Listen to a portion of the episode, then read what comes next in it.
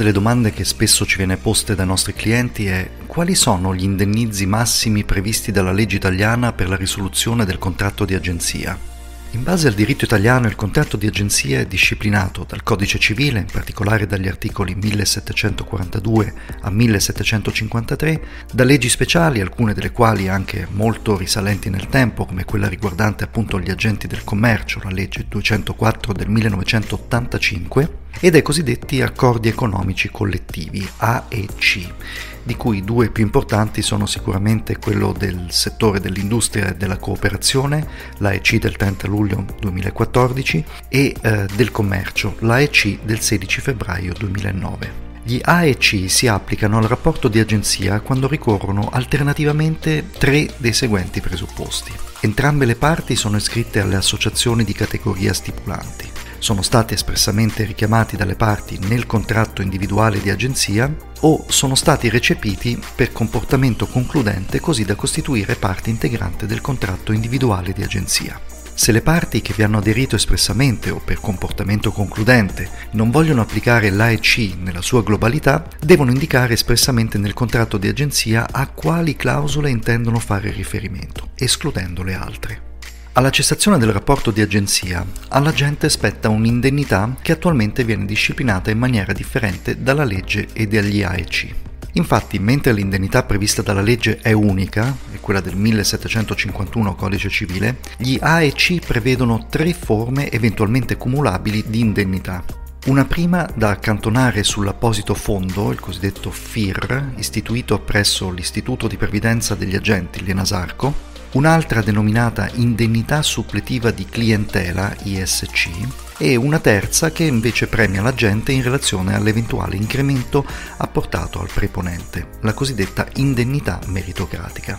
L'indennità legale o degli AEC spetta o meno all'agente a seconda della causa di cessazione del rapporto. Se per esempio la causa di cessazione del rapporto di agenzia è data dal recesso del preponente per giusta causa, non sarà dovuta nessuna indennità di legge, mentre in termini di A e C sarà dovuto il FIR. Se invece la causa di cessazione del rapporto di agenzia è data dal recesso dell'agente per giusta causa, sarà dovuta l'indennità di legge ex articolo 1751 e in termini di A e C sarà dovuto il FIR, l'ISC e l'indennità meritocratica. In tutti i casi in cui è dovuto l'ISC, l'ISC è corrisposto solo se il rapporto di agenzia dura da almeno un anno. Per quanto riguarda invece il FIR, l'agente del settore industriale perde il diritto al FIR in tre casi. Primo, in caso di indebita ritenzione di somme spettanti al preponente. Secondo, in caso di concorrenza sleale. E terzo, in caso di violazione del patto di esclusiva se si tratta di un agente monomandatario. Ma vediamo adesso le indennità di fine rapporto nel dettaglio. E iniziamo proprio dall'indennità di fine rapporto previsto dalla legge.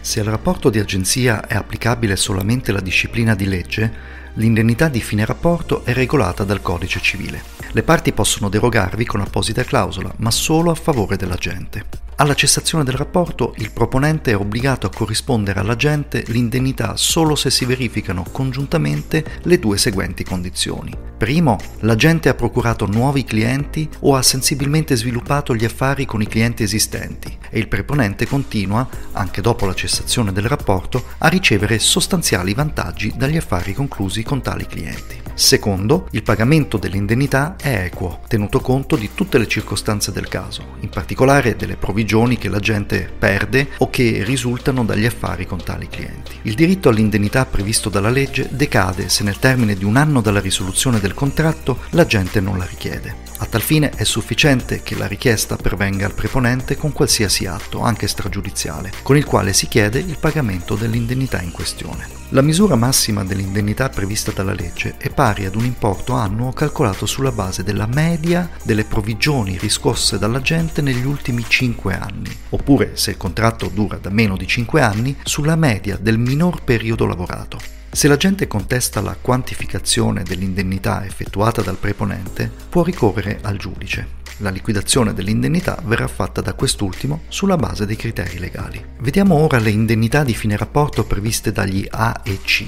Se al rapporto è applicabile la disciplina degli A e C, la scelta del tipo di indennità che in concreto spetta all'agente è un po' più complessa. Le condizioni per accedere alla indennità contrattuale collettiva degli AEC sono più facilmente realizzabili rispetto a quelle previste dal codice civile. Tuttavia, l'indennità di legge può consentire alla gente di ottenere una somma maggiore rispetto a quella prevista dagli AEC.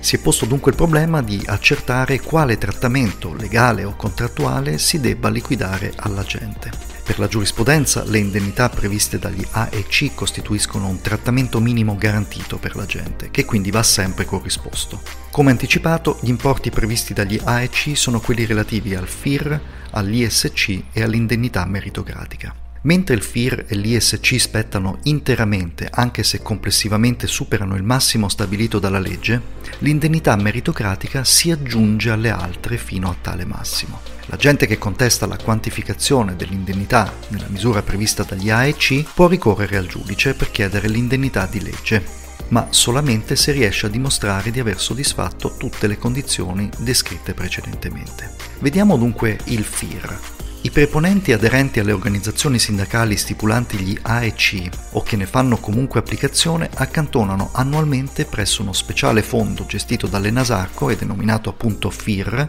acronimo di Fondo Indennità Risoluzione Rapporto, una somma in favore dei loro agenti.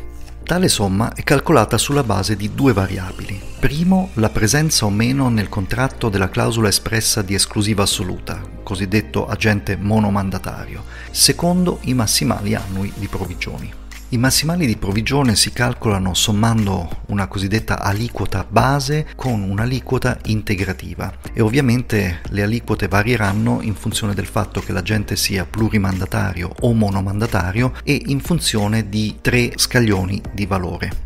I massimali indicati devono sempre essere proporzionalmente ridotti in base ai mesi di effettiva durata del rapporto nel corso dell'anno solare. La base di calcolo del FIR, così come di tutte le altre indennità previste dagli AEC, sono tutte le provvigioni maturate e liquidate nel corso del rapporto e tutte le somme espressamente e specificamente corrisposte a titolo di rimborso spese, oppure di concorso spese o premio. Non rientrano invece nel calcolo le provvigioni maturate e liquidate dopo la cessazione del rapporto di agenzia e l'eventuale indennità sostitutiva di preavviso. Durante l'esecuzione del contratto di agenzia, il preponente deve versare all'Enasarco le somme accantonate, compilare ed inviare all'Enasarco una distinta con gli estremi del versamento e inviare all'agente il riepilogo delle somme versate al FIR. Al momento della risoluzione del contratto di agenzia, il preponente comunica all'Enasarco la cessazione del rapporto e l'Enasarco corrisponde automaticamente all'agente l'indennità di fine rapporto, fino a quel momento accantonata e rivalutata.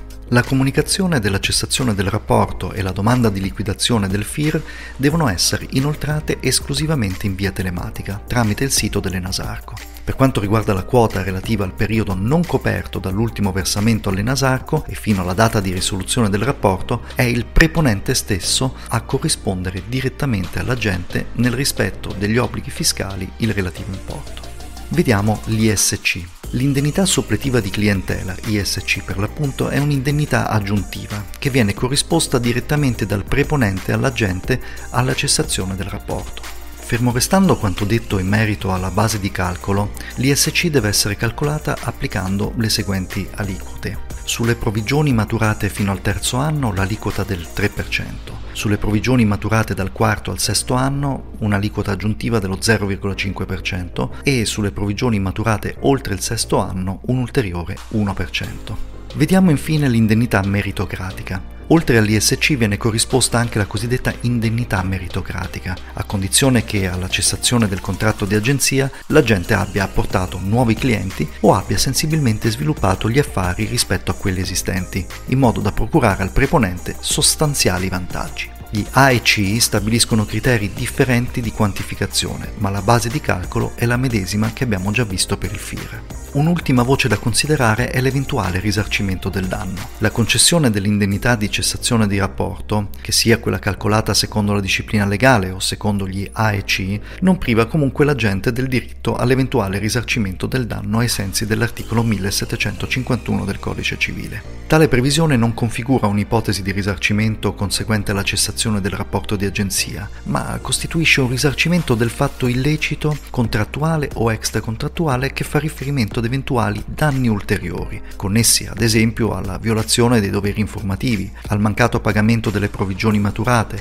a fatti di denigrazione professionale o all'ingiuriosità del recesso del preponente. Secondo la Corte di giustizia UE, in caso di risoluzione del contratto di agenzia è possibile riconoscere all'agente contemporaneamente l'indennità di clientela e il risarcimento per danni ulteriori, se l'indennità non copre integralmente il danno effettivamente subito dall'agente e a patto che tale risarcimento non sfoci in un duplice indennizzo dell'agente per la perdita delle provvigioni in seguito alla risoluzione del contratto di agenzia. In conclusione possiamo dire che sarà sempre opportuno valutare caso per caso se all'agente spetterà l'indennità di legge prevista dall'articolo 1751 e seguenti del Codice civile oppure una o più indennità previste dall'AEC, che come abbiamo visto possono avere a contenuto il FIR, l'indennità suppletiva di clientela oppure l'indennità meritocratica.